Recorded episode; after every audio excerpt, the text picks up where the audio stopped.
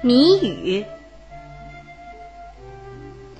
从前有一个王子，他一时兴起去周游世界，身边只带了一个忠实的仆人。一天，他们走进一片大森林，走到天晚了，还找不到住处，不知道在哪儿过夜。突然，王子看见一个女孩向一所小屋走去，便跑到跟前一看，原来她年轻而又美丽。王子于是招呼女孩说：“好姑娘，能让我和我的仆人在这小屋里过一夜吗？”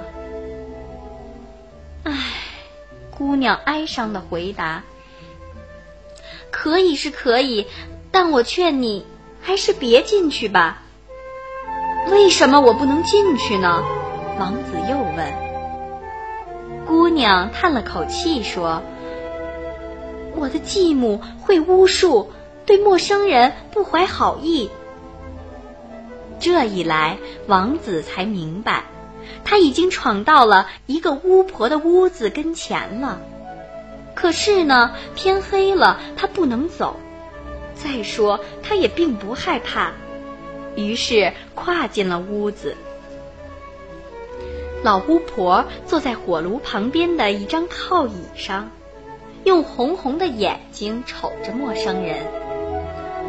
晚上好，她哑声哑气地说，装的倒和和气气。坐下来歇歇腿儿吧。他吹旺炭火，用炉子上的一只小罐罐煮着什么。姑娘警告两位客人：什么也别吃，什么也别喝，因为老婆子熬的是魔汤。他们安安静静的睡到了第二天早上。当他们已经准备好动身，王子已经骑在马上，老巫婆却说：“等一等。”我想请你们喝杯鉴别酒再走。当他去端酒时，王子一催马便走了，只有正紧案子的仆人还单独留在那儿。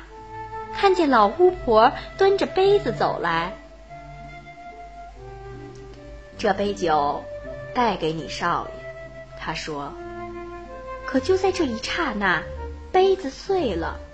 毒酒溅在马身上，药性大作，马往地上一倒，便立刻死了。仆人赶紧追上王子，给他讲了发生的事。可他舍不得扔下那鞍子，又跑回去取。他跑到一看，那死马身上已蹲着只乌鸦，正在吃马肉。谁知道呢？今儿个还找不找得到更好的东西？他说着，便打死了乌鸦，拎着它走了。主仆二人在森林中继续转了一整天，仍旧没找到山路。天晚了，他们发现一家小旅店，就走进去。仆人把乌鸦递给店主，要他做好给他们当晚餐。可是他们落到了一家黑店里了，黑暗中已潜来十二个凶手，想杀死陌生人，抢劫他们的财物。不过呢，在动手之前，他们坐上桌子，店主和那老巫婆也参加了进来，一起吃一碗汤。这汤里边煮的正是砍成了一块一块的乌鸦肉。他们刚咽下几口，就全都倒在地上死了，因为毒汁儿已经从马肉传到乌鸦身上。这下在客店里没剩任何人，只有店主的一个女儿。她是个诚实的姑娘，没参加那些罪恶勾当。她为陌生人打开所有的门，让他们看见了堆积如山的宝藏。谁知王子却说：“全由他一个人留着吧，他自己什么也不要。”说完，就骑着马，带上仆人走了。主仆二人又周游很久以后，来到一座城市。城里住着位美丽却又非常骄傲的公主。她让手下宣布：谁能出一个她猜不出来的谜语，谁就做她的丈夫；谁的谜语她要是猜中了，谁就得被砍头。她有三天的考虑时间。但她聪明极了，总是在规定的期限之前就猜出了人家出的谜语。王子抵达的时候，已经有九个男人送掉了性命。可他让他非凡的美丽迷住了，决心拿生命去试一试。他来到公主面前，说出自己的谜语：有什么不杀任何人？却杀死了十二个人。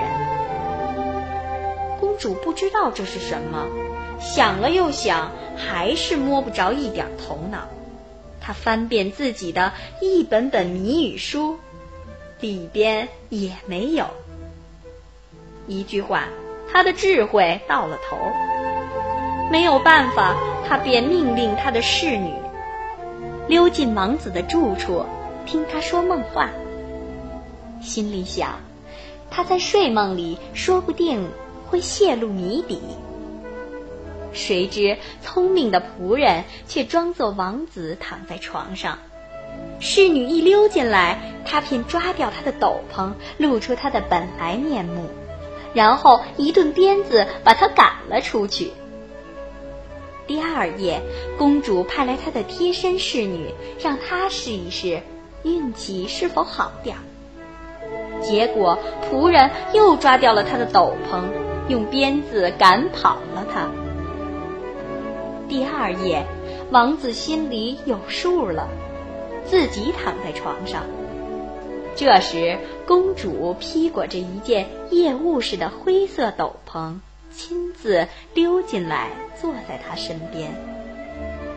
他以为王子已经进入了睡梦，就与他搭腔。希望他会像许多人一样，在梦里回答他。谁知道王子却清醒得很，把他的一举一动全听在耳里。他问：“不杀任何人的是什么？”乌鸦。王子回答：“他吃了一批中毒的死马肉就死了。”那一下杀死十二个人的又是什么呢？公主继续问。十二个凶手，他们吃了乌鸦肉也死了。公主知道了谜底，便想溜走，可王子拽住他的斗篷，他只得让他留下了。第二天，公主宣布她猜中了谜底，招来十二个法官，当他们的面儿。